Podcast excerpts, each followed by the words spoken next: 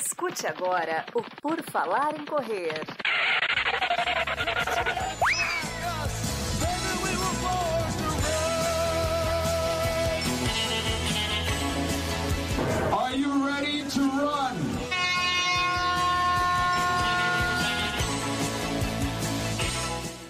Começa mais um episódio do podcast do Por Falar em Correr. Estamos aqui novamente. Olha só que incrível ouvinte ouvinta do Por Falar em Correr. Mais uma segunda-feira, mais um episódio com alguém que pratica a corrida, que vive o esporte, está correndo atrás aí dos seus objetivos e metas e sonhos. Hoje nós vamos receber aqui novamente no Por Falar em Correr Rafa Arlota, corredora, maratonista, mãe e um monte de outras coisas. Seja bem-vinda, Rafa. Tudo bom? Tudo bem, gente? Um prazer falar com vocês novamente e falar sobre corrida, que é o que a gente gosta de fazer. Exatamente, exatamente. Vamos falar. Para quem é, ainda não ouviu ou não sabe, ou chegou agora no PFC, é, nós gravamos com a Rafa lá no PFC 471 ano passado. Então, se você quiser conferir um pouco da história da vida da Rafa, como ela chegou para começar a correr, o histórico da perda de peso e tudo mais, as maratonas, você vai lá no 471. Hoje, nós vamos fazer tipo aquela retrospectiva da Globo nos 12 últimos meses, né? o que, que aconteceu na, na vida da Rafa, porque ela, te, ela correu aí três maratonas, né? Foi Rio, novembro, né, Rafa? Depois Isso. Rio de novo e Buenos Aires, né? Exatamente. Foram, foram três. Então a gente vai, vai entender aí tudo isso aí que se passou né? Ela está sempre compartilhando as coisas lá no Instagram e, agora, e, em breve, né? Ano que vem teremos mais um desafio de maratona. Aliás, ô, Rafa, você, o seu negócio é fazer maratona? Você gosta de treinar para maratona mesmo? Olha, eu sou muito apaixonada por longa distância. Eu antes de fazer a primeira maratona, meu negócio era meia maratona. Eu sempre gostei de ficar muito tempo correndo. É, e aí, quando fui beliscada pela maratona, aí eu não consigo mais ficar sem, sabe? Me dá um certo vazio. Esse ano eu não tinha planejado fazer duas, eu não tinha. Meu combinado com o treinador não era fazer duas maratonas esse ano. Mas é, certo mesmo eu tinha que eu ia fazer Buenos Aires. E aí, enfim, pelo convite novamente da, da Maratona do Rio, acabei aceitando a loucura de fazer a Maratona do Rio antes da Maratona de Buenos Aires. Enfim, é, meu negócio é maratona e eu acho que é, enquanto eu puder correr, estarei treinando e me preparando para uma maratona.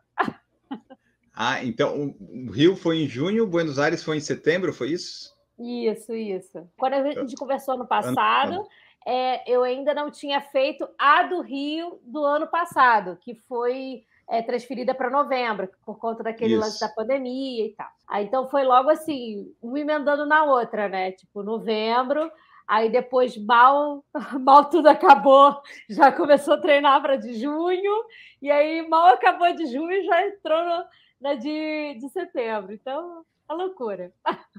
É, por isso que eu perguntei da maratona, porque você acompanha ali o Instagram da Rafa, daí de repente, tá, treinou para uma maratona, fez ciclo longão, longão, agora no Ibirapuera, que ela fica dando voltas e voltas no mesmo Sim. lugar e tal. Aí você vê assim, bom, ok, ela acabou a maratona. E agora? Ela dá duas semanas de folga e começa um ciclo de novo? Não, não para. É Eu acho que o maior- ciclo. Eu acho que o maior intervalo entre ciclos que eu vou ter, se eu não me engano, na vida, vai ser agora esse intervalo entre Buenos Aires e Los Angeles. Então, acho que vai ser o maior intervalo de longões. E assim, então vamos, vamos fazer essa retrospectiva pegar, porque quando a gente gravou ano passado, você estava ainda se preparando para do Rio do ano passado, que foi transferida por causa da pandemia, estava voltando, né? Tudo estava voltando ainda, foi até diferente, né? Ainda estava com as questões das pandemia, máscara e tal. É, então vamos falar dessas três maratonas, que cada uma delas provavelmente teve coisas boas, coisas ruins e aprendizados que a gente sempre tira, né? Maratona é bom por isso também.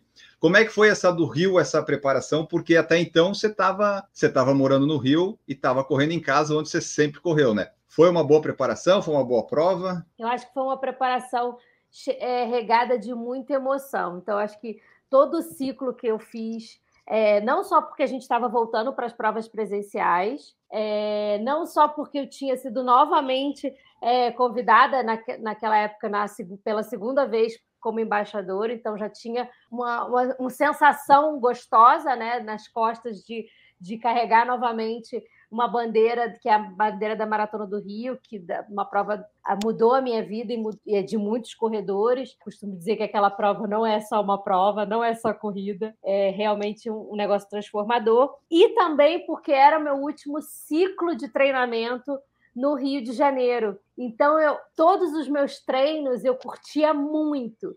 Eu acho que o meu treinador, ele, ao longo desses anos que a gente está junto, a gente está junto desde 2018, ele foi entendendo como funciona a cabeça da, da Rafa, sabe? Que eu preciso entregar muita coisa nos meus treinos.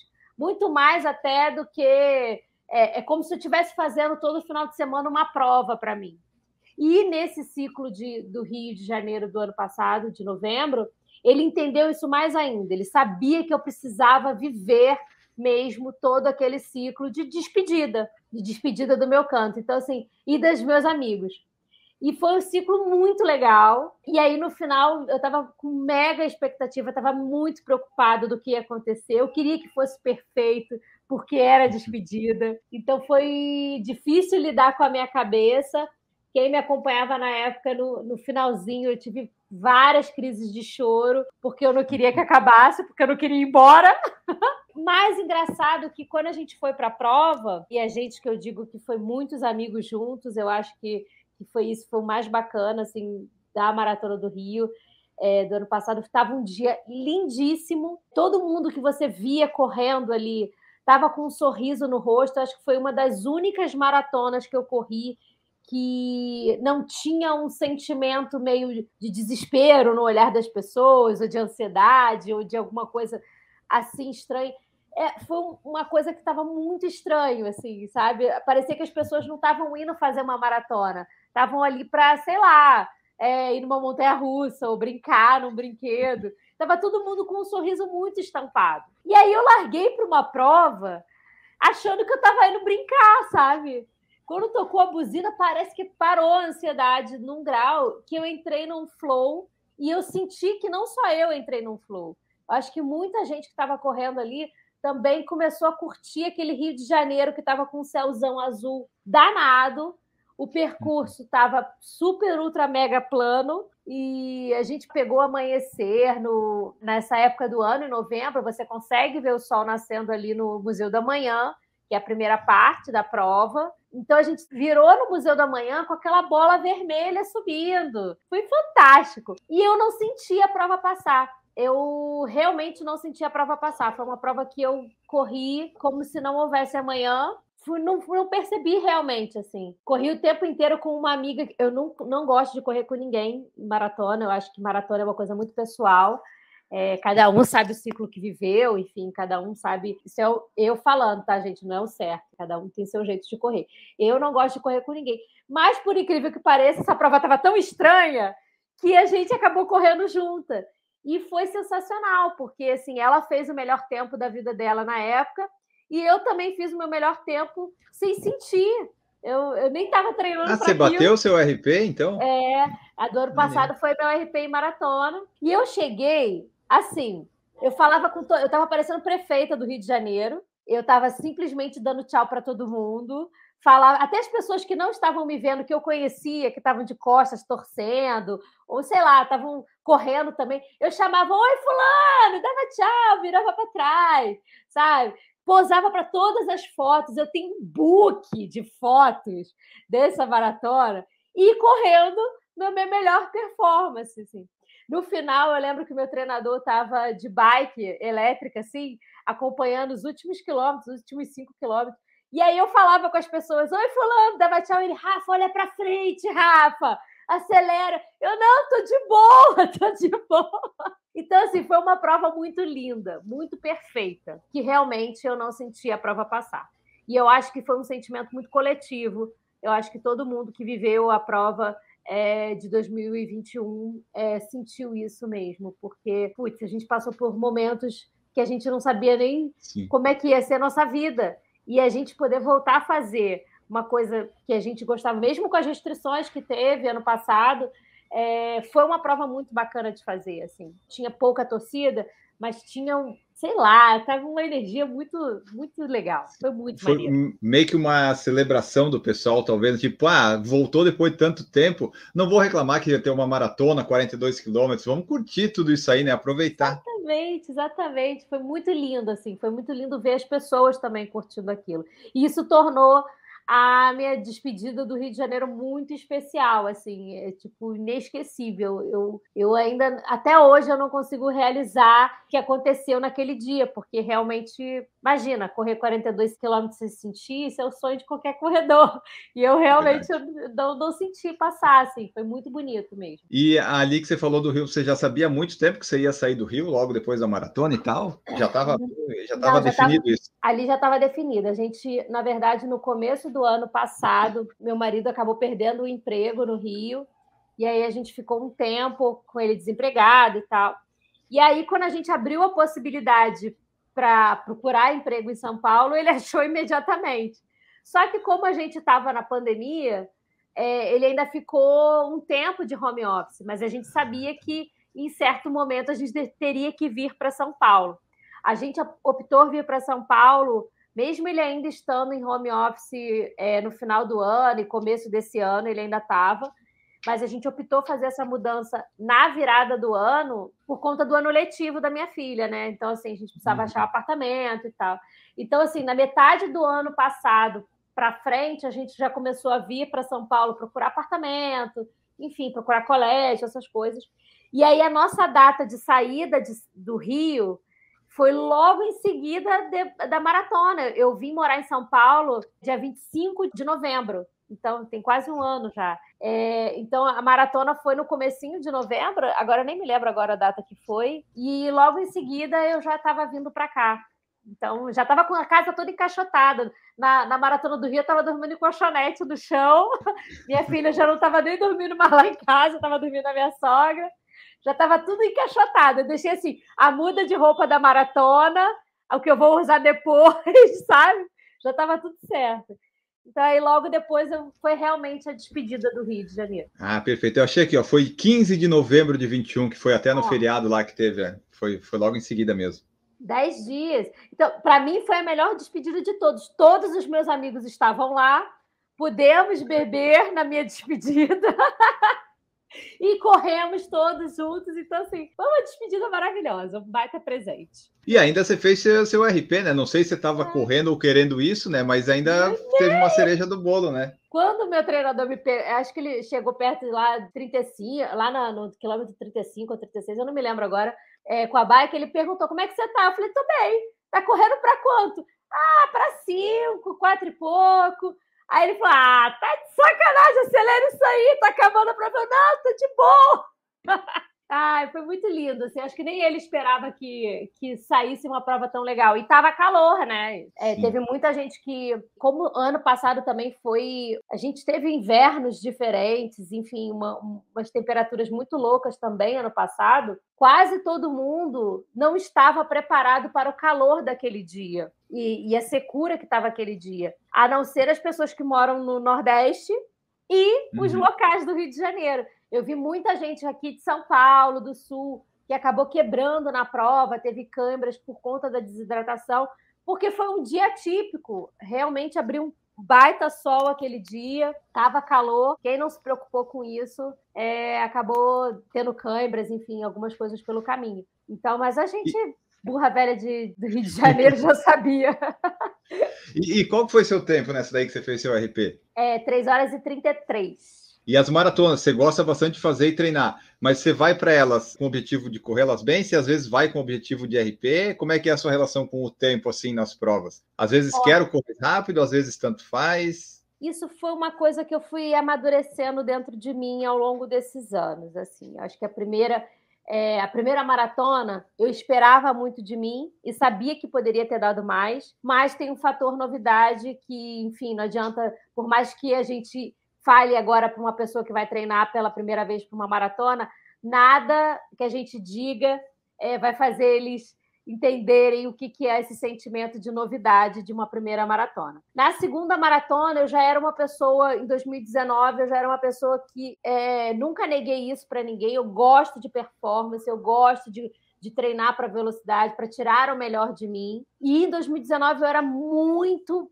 velocidade, velocidade, velocidade, RP, RP, eu preciso disso. Construí uma belíssima maratona em Porto Alegre, que até então era o meu RP de, de maratona, que era 3 horas e 35. E aí depois eu falei: não, eu quero mais maratona, vou para Buenos Aires. Aí, a Buenos Aires, a primeira vez que eu fui, eu tive um baita contratempo na, na prova, e foi uma prova que me ensinou muito sobre quem sou eu, sabe? Que eu não era velocidade, que eu não era performance, eu era resistência. Resistência não só na corrida, assim, mas na vida. Me ensinou que eu tenho gatilhos de resistir, resistir é, quando diziam que eu não era capaz no trabalho, ou, no, ou enfim, até de perder peso. Então, aquilo me deu um gatilho naquele momento, depois de ter vivido o drama lá em Buenos Aires, de que eu precisava mudar essa chavinha. Essa chavinha não muda tão rápido, mas eu precisava mudar essa chavinha. E aí que eu me inscrevi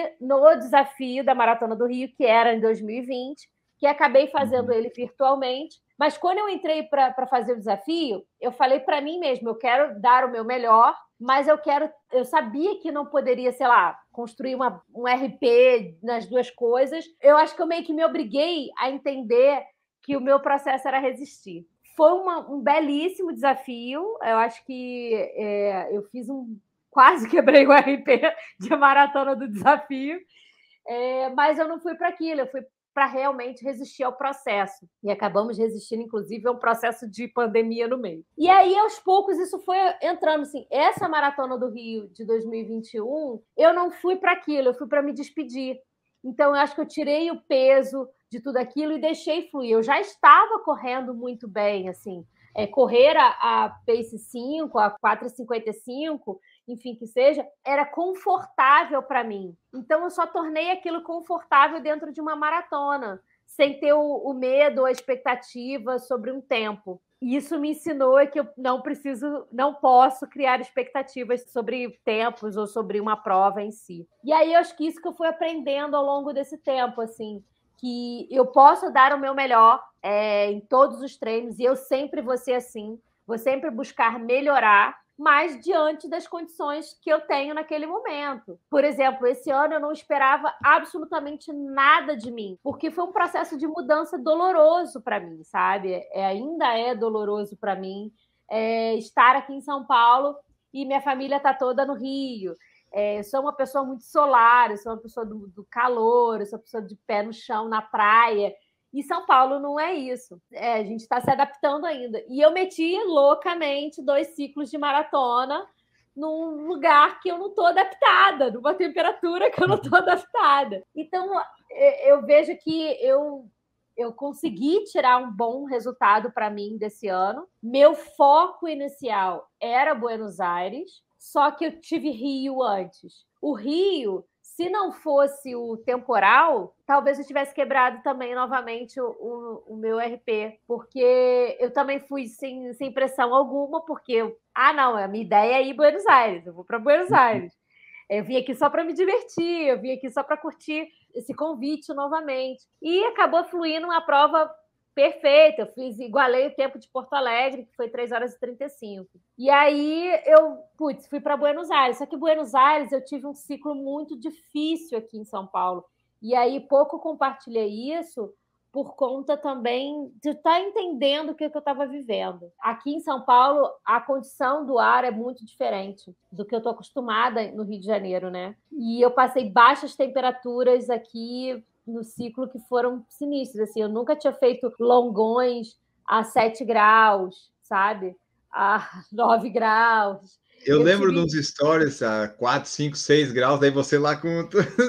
Cara, eu tive, eu tive hipotermia num treino de 30 quilômetros, porque assim, eu imaginei na minha cabeça, tá bom, tá frio aqui, tô protegida, beleza, na hora que o corpo aquecer, vai. O corpo não aqueceu. Chegou no 20 quilômetros, ele não aqueceu. E aí eu tava suada, e aí o suor começou a me congelar. E aí eu tive hipotermia. Sim, até para o corpo entender isso. Então, enfim, foi um ciclo muito complexo para mim. Acabou, eu, eu fui para entregar uma maratona e, e, realmente tirar o fantasma de Buenos Aires das minhas costas. E foi isso que aconteceu. Eu fui correr sem pressão alguma. Essa maratona de Buenos Aires me ensinou muito, muito, de uma maturidade como corredora que se eu tivesse, sei lá, há três, quatro anos atrás, eu não, eu teria odiado essa prova.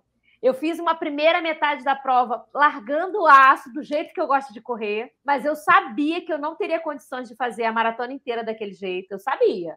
Se eu fosse fazer aquela prova daquele jeito, eu ia fechar a maratona, sei lá, em em 3,30, eu não tinha treinado para aquilo. Eu não tinha feito uhum. treinos consistentes para fazer aquilo. Aquilo seria uma surtação, entendeu? Caiu uma, sei lá, um milagre aconteceu, o Rafa conseguiu entregar aquilo. Mas eu, nesse tipo de condições, eu sabia o que eu podia entregar. Mas eu fiz consciente. Eu quero largar o aço na primeira metade porque meu corpo aguenta 21 assim e eu quero viver isso em Buenos Aires. Ponto. Na segunda metade, eu administrei. No momento que eu achei que eu precisava dar uma caminhada, eu caminhei, porque botaram tanto de subida naquela prova que eu nem tinha não, na outra vez. Não é, não. Botaram mais uma subida. Na, quando eu fiz em 2019, era um viaduto que você subia e descia, e uma rua que era compridinha pá, tranquilo. Dessa vez tinha mais uma que subia e descia, mais outra que subia e descia. Então, assim, é, eu falei, cara, eu já tô cansada pra caramba, deixa eu andar um pouquinho e depois eu recuperava. E acabei fazendo uma prova perfeita. Cheguei no final, minha filha estava lá, eu corri 200 metros com ela. É óbvio que ela não ia aguentar correr 200 metros, mas é, é, a gente caminhou um pouquinho e no final a gente correu junto.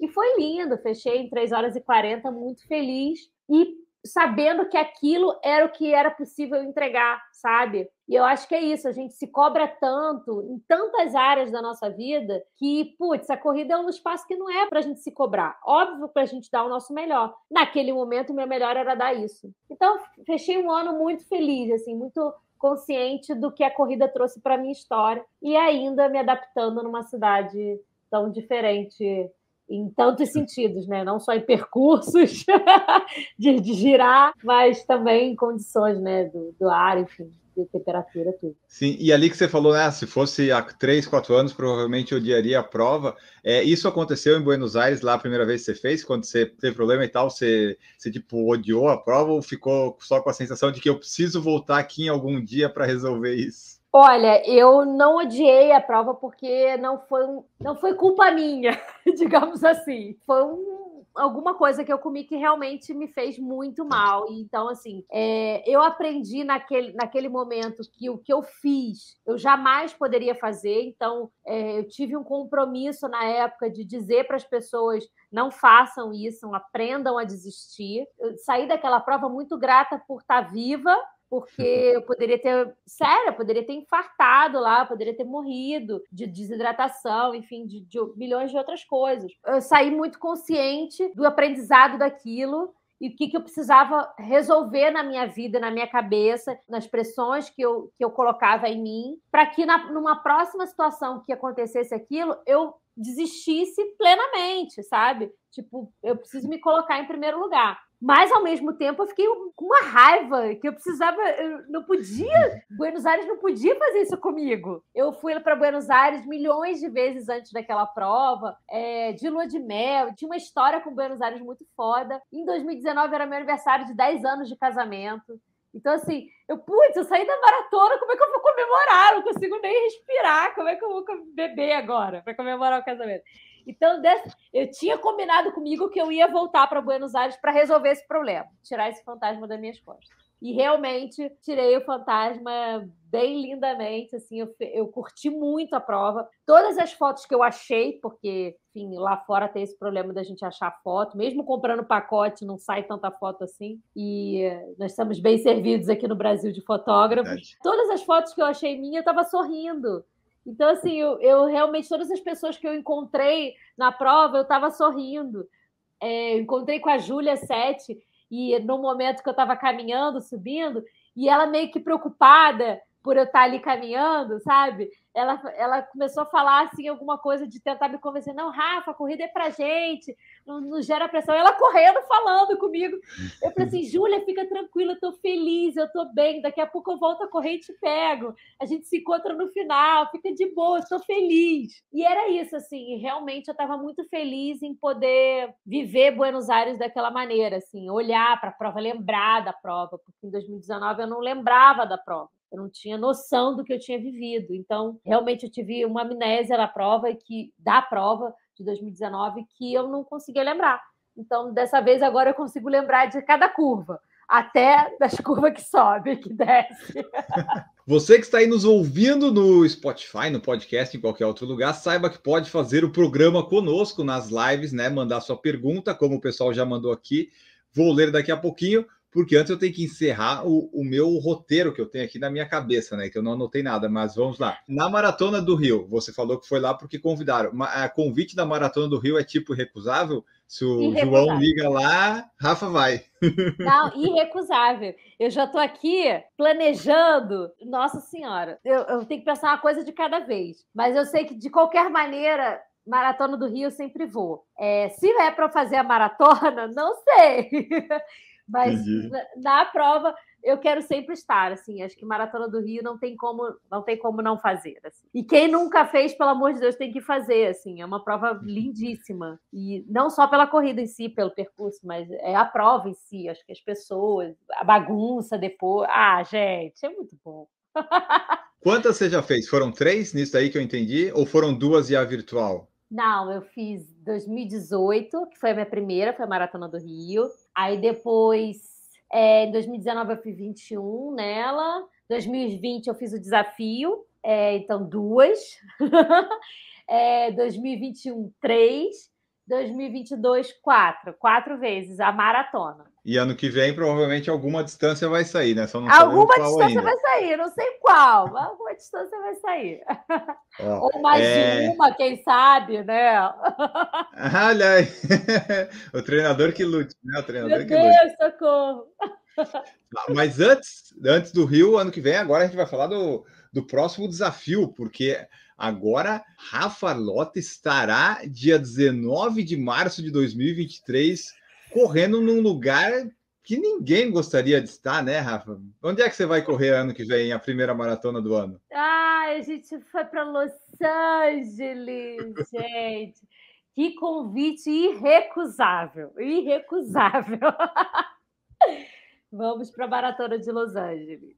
Conta para nós, como é que surgiu esse convite? Olha, a ASICS tem um, um, projeto que eu começo desse ano chamado ASICS Lume Club, é, que eles reúnem um grupo de mulheres para mostrar mesmo a potência de cada mulher e as capacidades de cada mulher e mostrar como é treinar para uma maratona, ou que todo mundo pode treinar para uma maratona, ou que qualquer mulher, independente da sua realidade ou da, da sua, da sua condição, pode conquistar uma maratona. Isso vem no, no, no momento que, até 2018, é, nós mulheres éramos maiorias em maratonas, né? E aí, com a pandemia, houve uma queda muito grande do número de mulheres em, em, longa distância. E a gente tenta entender o porquê disso tudo. Eu, como mulher, entendo que a gente passou a gerenciar outras funções e se colocar em outros momentos onde fazer o que a gente ama fazer, que é correr, acaba ficando em segundo plano. E talvez esse projeto venha para mostrar que, putz, quando a gente faz o que a gente gosta, quando a gente. A corrida nos ensina muito, a corrida nos mostra muito sobre as nossas capacidades, sobre os nossos, é, nossa força, e que a gente consegue trazer isso de volta para diversas áreas da nossa vida. Então, acho que é um projeto muito assertivo. No começo do ano, elas foram para a Maratona de Paris, o grupo de mulheres que a ASICS formou. Na segunda jornada de Lume Club, as meninas foram uma jornada para trazer um público que está voltando para as corridas ou que está iniciando por conta até da pandemia nas corridas, um público feminino, que aí foi a jornada do, do Lumi Club para a ASICS Golden Run do Rio. Então, pegando aí distâncias menores que tinha lá, né? Tinha os 10 quilômetros e os 21, que foi a segunda jornada, e agora a terceira jornada, indo novamente para uma maratona externa, e aí para Los Angeles. E aí veio esse convite, eu não tinha nem ido para Buenos Aires ainda. Eu caí da cadeira. Eu falei assim, gente, como é que eu penso numa outra maratona se eu ainda nem entreguei essa? Calma. Mas eu fiquei muito honrada, assim, é um convite. Primeiro que eu era muito apaixonada pela ASICS, assim, acho que pela cultura da ASICS, não só pelos equipamentos ASICS, eu acho que por tudo que vem de trás. Eu acho que é uma marca que realmente pensa no corredor como um todo. Vídeos, conteúdos que eles colocam ali em blog, enfim, que todos os, os front-runners deles apresentam. Eu acho que é uma marca muito completa, que pensa mesmo no todo entorno, não só na corrida. E, cara, um grupo só de mulheres incríveis. Então, não tinha como negar. E não tinha como, como dizer não também, né? Pô, você vai para Los Angeles. Ah, eu ia perguntar se você é a sua primeira maratona fora, não, mas já teve Buenos Aires, é, mas as, as, Américas do Sul seria a primeira, ah, né? É a primeira, é a primeira. É, assim, eu não, eu, eu, Rafaela, nunca tive um, essa vontade de fazer, por exemplo, major, sabe? Eu acho que é a única major que eu gostaria de fazer, talvez. Não, Berlim sim, mas é, Nova York, talvez. Mas é, eu, eu acho que fazer uma major é, vem assim. Aí eu, tem muita gente que não concorda comigo, mas eu acho que eu preciso ter uma carga maior de maratonas nas costas para entrar numa major, sabe? Eu, eu me vejo ainda muito pequena como corredora perto do, da dimensão do que é fazer aquela, aquela prova. Óbvio que aí mexe com o sonho de muita gente, enfim, hoje, enfim, a corrida é muito disseminada, até graças a, a canais como o seu e tal, e, e isso chega a muito mais gente, isso gera essa paixão também das pessoas pelas grandes maratonas.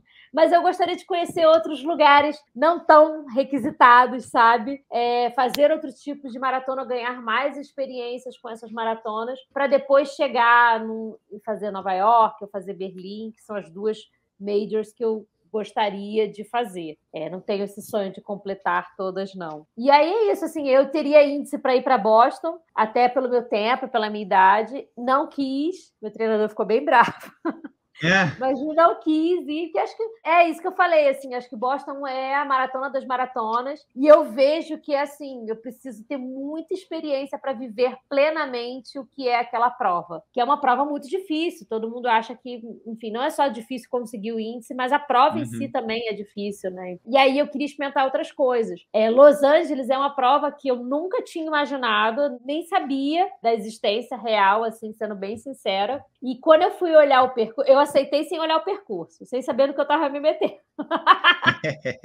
e aí, quando eu olhei o percurso, eu falei assim: bem, temos que entrar numa base. Ainda bem que temos tempo para fazer base, treinador, porque a base vai ter que ser mais pesadinha. Porque, pelo que eu estava vendo, a Drica, que é uma das frontrunners, que também está no time da, do Lumi Club desse, que vai para Los Angeles ela já fez essa maratona e ela falou que é um sobe e desce, sobe e desce, sobe e desce, mas que no final são quase 3 quilômetros, eu acho que é de subida. Então, no final de uma maratona com subidinha, teremos que encarar isso. Então, é uma preparação mais focada aí na, numa base muscular bem forte para sustentar essa, essa bagaça. Eu estava vendo aqui no site da Maratona de Los Angeles, tem uma provinha de 5 quilômetros no sábado. Você já sabe se vai fazer essa também? Ah, meu filho, já que tá lá, né? A gente faz. Se botar a gente para correr, a gente corre. Boa, a gente boa. se solta correndo, não tem problema não. Nem que seja andando, só para ver. Olha, só para completar a informação aqui, ó, nós temos nesse projeto da terceira jornada Carol Barcelos, conhecidíssima, né? É, Emanuele Conceição, que é integrante do projeto social Destemidas, que foi fundado pela Carol Barcelos no Complexo da Maré, lá no Rio. A Adriana Leal, que é a Drica que você falou aqui, né? Que inclusive já entrevistei aqui quando a gente fez o podcast que ela tem lá, que é o Alma de Corredoras a Tiami Hiratsuka, farmacêutica e ex-participante do reality show No Limite, Evânia Cabral, embaixadora da ASICS, e Rafa Arlo... Rafa Arlota, aqui, ó, mãe publicitária, que recentemente mudou sua vida do Rio para São Paulo.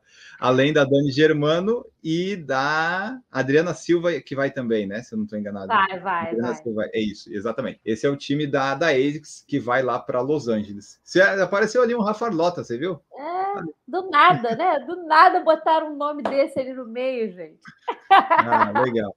Ah, é legal. Eu acho legal isso aí que a ASICS faz, né? Porque pelo menos dá, leva as mulheres e tal, porque às vezes, né, você vê, ah, vai um canal aqui, o um canal ali, vai muitos homens, é bom dar essa. As mulheres, é, né? Acho, demorar tanto que... tempo para correr maratona, essas coisas todas, eu acho legal. Acho que as mulheres precisam se enxergar nesse papel de protagonistas, sabe? E eu acho que é um exercício muito legal que não só a ASICS está fazendo, mas até a gente mesmo no nosso grupo foram escolhidas mulheres que falam muito do papel feminino, é, não só na corrida, ou, mas em, em diversas áreas, né? A Dani, com a forma com que ela comunica, a diversidade, a, com a forma com que ela comunica é, o poder da corrida, transformador da corrida, eu falando do poder transformador da corrida a todo momento, a Drica como médica, a Adriana, putz, a nossa maratonista mor do Brasil, cara, como não? E aí temos três estreantes, né?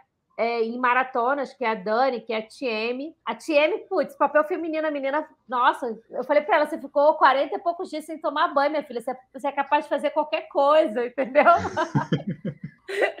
Aquele no é limite não foi, não foi fake, entendeu? E é uma menina muito braba, entendeu? Sabe? E, mas é uma, é uma estreante na, na, em maratonas. A Manu, que, nossa, se você conversar com ela, você vai achar que ela tem. Primeira vez que eu vi a imagem dela, eu falei assim, gente, mas pode menor de idade fazer maratona?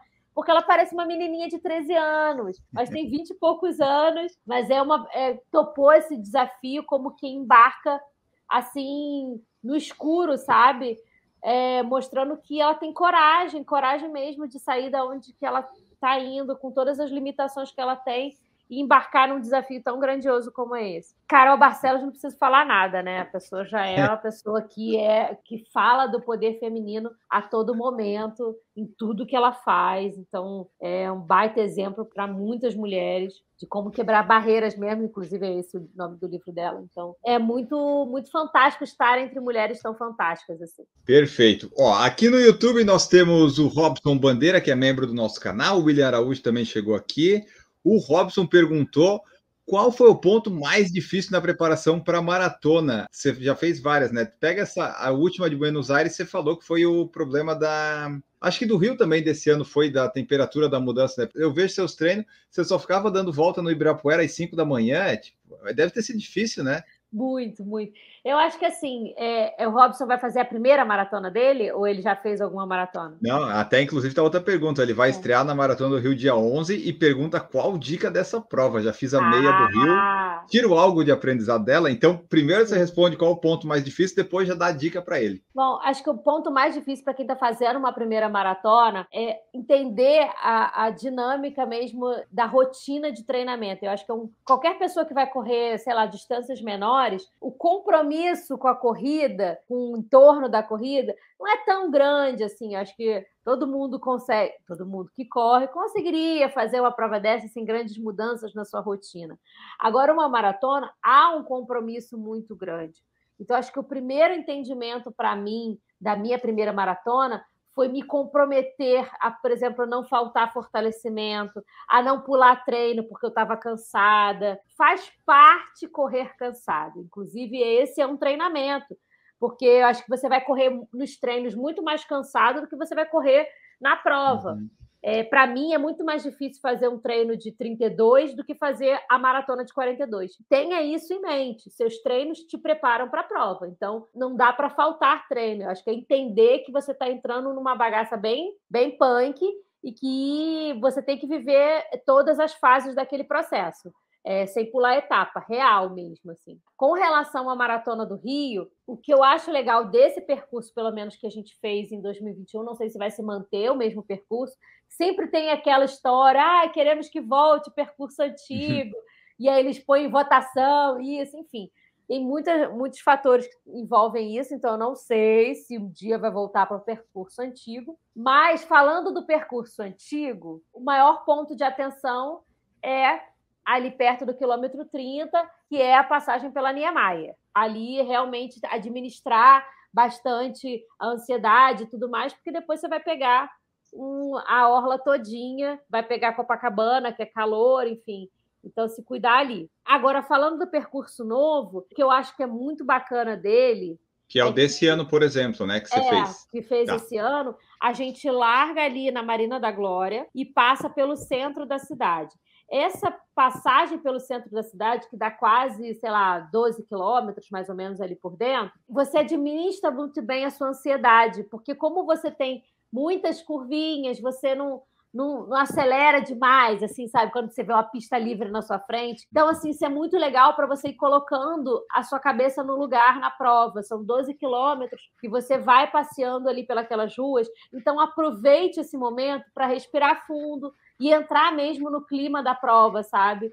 Que eu acho que ali você vai tira um pouco da nossa ansiedade de quando você vê uma pista livre na sua frente e sai correndo. Imagina você está se preparando há meses para aquilo e você acaba e aí, muita gente, quando vê uma pista livre na frente, acaba queimando na largada, que nem a gente fala. Então, o percurso do Rio desse ano, depois que você chega no aterro de volta, né? Você passa pelo centro, entra no aterro novamente, e aí dali você vai até o Leblon, bate no Leblon, volta para o Leme e retorna para ali para Marina da Glória. Totalmente plano. Sim. Totalmente Ruas largas, plano, né? Bem Ruas largas, tranquilas. Se tiver um dia de sol, talvez o lugar que tenha menos sombra é em Copacabana. Então aproveita bastante Ipanema, Leblon, porque tem sombra dos prédios, bastante legal, se hidrate bastante ali. Mas se tiver, por exemplo, como esse ano a gente estava embaixo de um temporal no Rio de Janeiro, sei o que fazer. Calor não foi o problema. Mas, assim, é uma prova que tem muito público. Mesmo embaixo do temporal, tinha gente na rua. Olha que loucura. É, então, assim, é uma, uma prova, se tiver, não tiver chovendo, você pode contar muito com a torcida. Eu corro com fone, mas eu sempre abaixo o volume dele no, no mínimo, assim, é, a partir do momento que eu começo a voltar. Tipo, bati no Leblon, Aí agora na volta eu abaixo o som e só fico escutando a galera, sabe? Eu Acho que é muito maneiro. Essa troca é muito legal. Aproveita Boa. isso, porque isso é muito bom. É isso aí, Robson. Vai treinando aí. ó. A Camila Rosa está aqui também. Camila faz parte aqui do Oi, podcast. Teve na maratona de Chicago aí recentemente. A Yara Paula Perdigão colocou aqui, ó, maravilhosa. Eu lembro bem porque pedalei bem pertinho de você. Maravilhosa! E partiu o Maratona do Rio 2023, a gente já sabe, né? Para ir Ah! para Rafa ir para o Rio de Janeiro é, é tranquilo. A hora que o Rio chama, ela vai. Se tem uma maratona do Rio, né, não tem erro. Se alguém falar, olha, vem que tem bolo, aí eu vou. Volta e meia, né? Você tá vendo no Instagram, você deu, ué, Rafa tá no Rio de novo. Do nada, do nada aparece lá. Ah, se eu Exato. pudesse ir todo final de semana, eu gosto muito. E a Jaqueline Frutuoso comentou: a carioca congelou com suor, com suor no frio de São Paulo. A paulistana, que é a Jaqueline, ferveu de calor para correr na reserva na Rio City em 2019. Olha, a Rio City 2019, eu fiz essa prova. Tava Você quente sofreu? mesmo. Tava quente. A Rio City, no, to- é, assim, não, sempre, sempre é, um- é uma época do ano onde ela acontece. E a Rio City passa pela reserva, né? A reserva, nessa época do ano, é, o calor bate ali quando começa a amanhecer e faz uma sauna por conta da, da vegetação, né? Que é muito baixinha e fica com. Cara, enfim, é um fenômeno que acontece ali, que aí você corre praticamente 10 quilômetros dentro de uma sauna. Olha que legal. E, então, assim, você tem que estar muito. Tem muita gente que me pergunta: ah, eu quero estrear, porque é normalmente a meia a primeira meia maratona do Rio de Janeiro, né? É do ano. Uhum. que Ela sempre começa no começo do ano. Então tem muita gente que quer fazer ela, até me estrear, né? Ela falou assim, gente, faz isso não. Ela é uma excelente prova, mas eu não acho que seja uma prova para estrear, sabe? Eu acho que ela é uma Tá. prova para você se preparar bem para ela. É um excelente treino, por exemplo, para quem vai correr a maratona do Rio. Já começa aí a época dos longões, então a galera já usa ela como treino mesmo e vale a pena, mas tem que se preparar muito bem, assim, se hidratar muito bem e utilizar todos os postos de hidratação mesmo da prova, porque senão é uma prova bem complexa. Não pode perder no Rio, não pode perder ponto de hidratação, né? É um não, perigo não isso. pode. É um perigo. O Robson comentou aqui, ó, muito obrigado pelas dicas, estarei pronto se Deus quiser.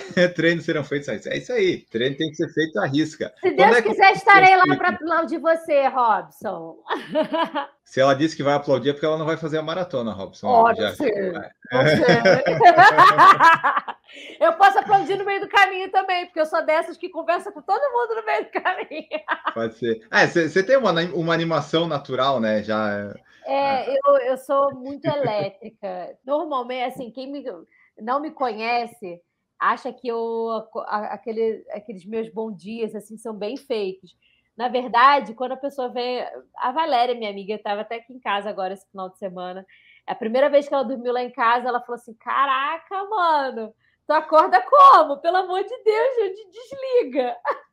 Eu já acordo cantando, batucando, fazendo barulho. No e acorda semana... cedo, né? Não, e acorda cedo. Aí no final de semana, no domingo, normalmente, que é quando eu deixo o marido e a filha dormirem até mais tarde e tal. Chega uma certa hora que eu já começo a fazer barulho na casa para ver se eles acordam, porque dá agonia.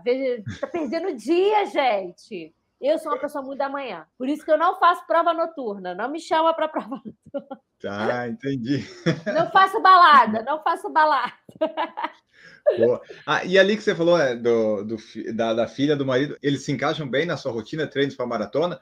Você falou, né? Pô, tem todo um comprometimento, mexe em tudo, rotina, e você faz um ciclo atrás do outro. Então, para você nunca muda a rotina, porque aparentemente ela é sempre de um ciclo, né?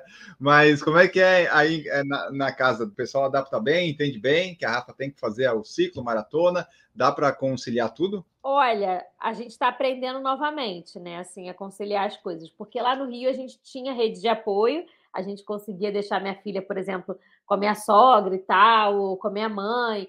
E aí a, o Léo muitas vezes me acompanhava nos treinos para fazer o suporte. Mas aqui em São Paulo, não, a gente não tem essa rede de apoio, então ele fica com a Mel. O que, que aconteceu em alguns treinos, assim?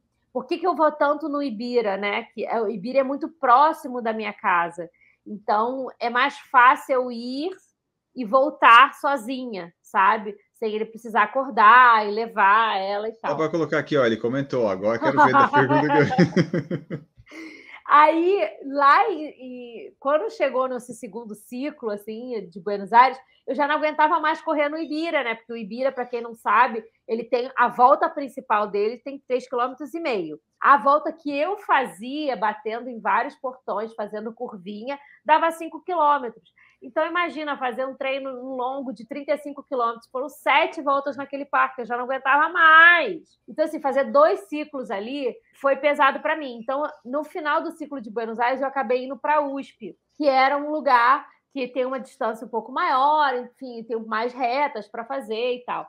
Só que para eu ir para a USP, no frio, é, uhum. Assim, a USP fica cerca de, sei lá, uns 15 minutos de carro da minha casa. 15 a 20 minutos de carro. Putz, para ir, beleza, posso ir de Uber, chego lá, começo a treinar. Mas se eu acabar de treinar e não ter, não trocar de roupa, ia congelar até chegar no Uber, até voltar para casa. Então eu falei para ele, cara, vocês vão ter que madrugar e ir para lá, entendeu? Ah, vocês, vocês vão dormem... ter que ir junto, é? É, vocês dormem no carro. Aí o que, que a gente fez? A gente abaixou o banco de trás, botou colchonete e eles iam às 5 e meia da manhã comigo para a USP e ficavam dormindo no carro enquanto eu treinava. E Coisa aí, boa. É, fizeram um acampamento. E aí, depois do treino, eu terminava o treino, eles acordavam lá, eu trocava de roupa dentro do carro, me secava e aí a gente ia tomar café da manhã e tal. Assim, foi uma diversão para Mel fazer acampamento, né, dentro do carro e tal. Mas não dá para fazer isso o tempo inteiro. Esse ciclo agora para Los Angeles vai ser menos complexo nesse sentido, porque a gente vai pegar uma temporada de calor agora, né, aqui em São Paulo. É, não tem tanto esse problema de tipo, vou congelar depois que terminar. Então, é, eu posso ir sozinha e voltar sozinha. E aí já tá, também fica mais fácil é, ir para Marginal, aqui que tem aquela pista do Parque Bruno Covas, Verdade. mais reta também, né? Não precisa ficar dando tanta voltinha. Enfim, aos poucos eu vou me habituando com São Paulo e São Paulo se habituando a mim, e assim a gente vai levando. Mas é, eles entram na, na, na bagunça, entendeu? Nada que um, uma promessa de, de um bolo depois, um donut, ah, um verdade. sorvete, uma pizza, não compense eles, entendeu? Certo. E esse ciclo agora para Los Angeles, você deve começar os treinos talvez agora em novembro, já, dezembro? Você já tem isso é, planejado? O ciclo específico né, de, de, de corrida começa em dezembro. É, ah. Até lá, a gente está muito focado agora na base mesmo. Preciso mudar um pouquinho de estrutura corporal. Até porque para Buenos Aires eu ganhei um pouco mais de gordura por conta do frio, né, do, do ciclo todo e até por conta da prova para não passar frio. Então agora o lance é baixar um pouco mais o peso, tirar um pouco dessa gordura do corpo e ganhar muito mais massa muscular assim. Agora em novembro, depois começa alguns treinos mais com subida e descida e tal, alguma coisa nesse sentido. É, no final do ano eu sempre tenho uma prova que é no Rio de Janeiro, que é a subida do Cristo, que a gente vai fazer no, no, dezembro, no dia 24 de dezembro, é no Natal essa prova. E aí tem aí 12 quilômetros de subida, consequentemente, que tudo que sobe desce, tem que descer mais 12 quilômetros. Então, eu tenho aí praticamente uma meia maratona para fazer dia 24 de dezembro de subida e descida. Então, eu tenho que preparar meu corpo para isso, para essa pancada. Esse momento agora é de preparar corpo para pancada. Ó, e mais uma pergunta que nós temos aqui. O Robson falou que, claro, que ela pode aplaudir, ela vai chegar primeiro que eu. é provável, Robson. E ele colocou aqui, ó, vai ser um prazer lhe conhecer pessoalmente lá no Rio, caso esteja. Já estou com quase tudo planejado, falta só hospedagem para fechar. E aí, o que, que você falaria para uma pessoa que vai fazer a maratona do Rio? Se hospeda onde? Lá no Aterro, lá no Botafogo, é o melhor lugar para largar de chegada? Ou pega ali em Copacabana, Leblon e Ipanema e vai de metrô? Olha, eu não arriscaria ir, é, assim, ficar longe da largada, não. Eu acho que quanto mais perto, melhor, assim. Até pelo volume de pessoas que vão para a prova, provavelmente você vai ficar com dificuldade, sei lá, de achar um Uber ou, de, sei lá, um táxi, é, o que seja. Então, assim, quanto mais perto, melhor. Óbvio que nada se compara a você ficar em frente à praia, né? Ou perto da praia. Então você vai querer mergulhar na praia depois, óbvio. Mas se você puder ficar ali na enseada de Botafogo, que é mais próximo da largada, que é um lugar legal, é um lugar bonito, tem vários hotéis por ali, ou perto da Marina da Glória, ali perto do, do Santos Dumont, tem alguns hotéis né, legais também ali naquela área ali mais tranquila do uhum. centro. Eu ficaria mais perto da largada, até porque a largada da Maratona do Rio é muito cedo, se for nesse percurso deste ano, tá, gente? Porque se for o percurso 2018 que larga lá no Recreio, aí já são Aí meio que tanto faz, né? Aí a gente, aí a gente conversa, faz outra live para conversar a respeito disso, entendeu? Isso. Mas falando do percurso desse ano, eu ficaria mais perto da largada, porque a largada é às 5 da manhã. Se você ficar muito longe, Aí, quanto mais longe, pior, assim, né? Uhum. Certo. Ó, e daí, só para fechar as mensagens, o Robson falou que vai ficar uma semana após a prova com a esposa. Ah, Ele vai falou se divertir. Que, né? Ele falou que a esposa vai fazer os 21 no sábado e ele ficou na meia maratona lá no, no Flamengo. E a ah, Jaqueline. Fala para ele, ó, que ele vai, a, a, mulher dele vai fazer os 21, então o ideal é que ele fique perto de algum lugar que tenha. Me... Ah, não, metrô não. Que metrô é metrô? Abre, abre, eu acho que esse ano eu peguei, eu fui, eu fiz a meia, eu estava em Copacabana, daí eu peguei o não, metrô. Não, mas na volta, né? Você pegou na não, volta para ir? Na ida tinha, eles acho abriram? que eles abriram. Ah, acho. então pode ser que eles abram mesmo. Porque assim, é, o legal é você ficar. Porque a meia é muito mais cheia. Aí preocupa muito mais o lance de, de, transporte, de chegar na largada, né? Então, se conseguir ficar no meio do caminho, de repente, sabe? É legal.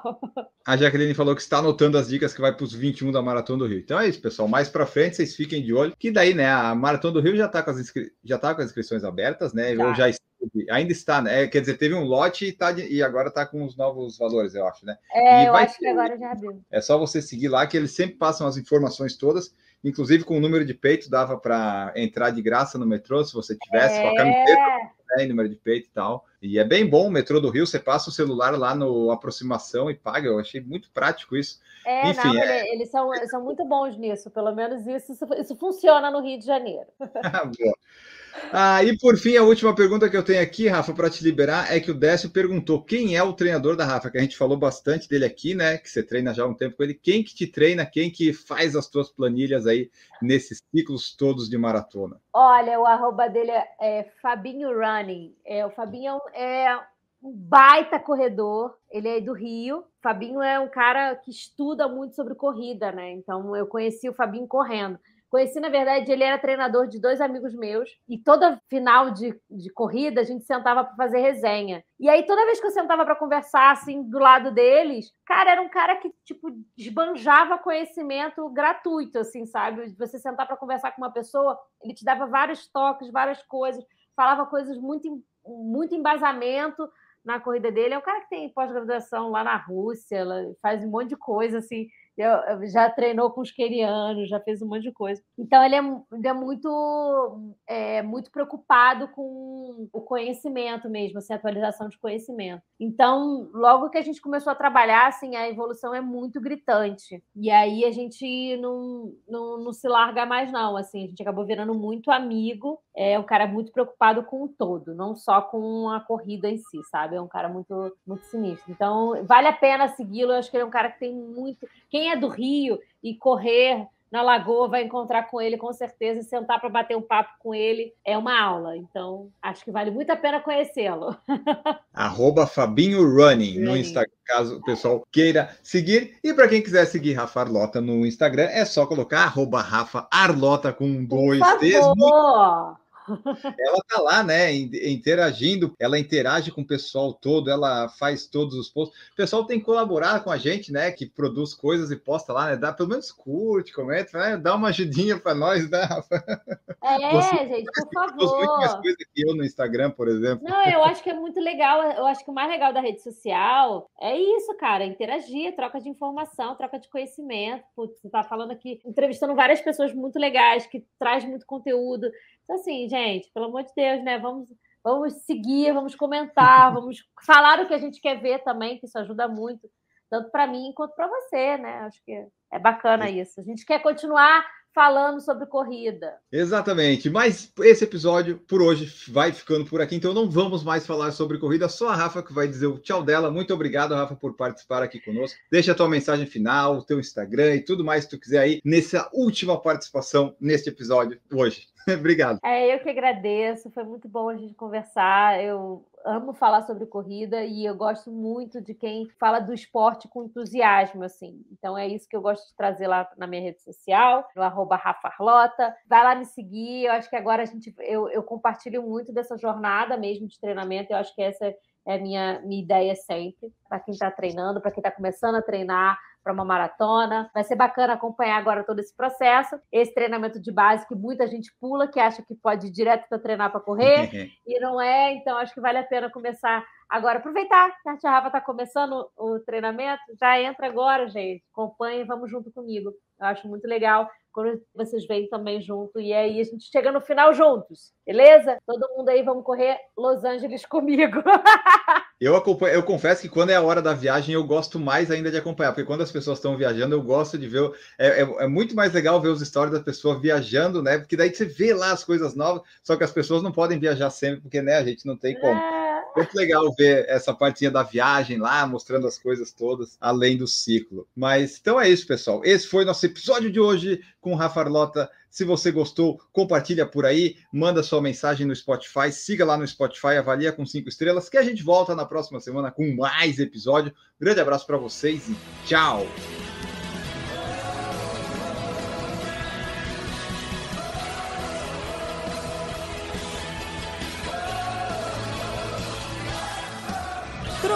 Por Falar em Correr, podcast multimídia.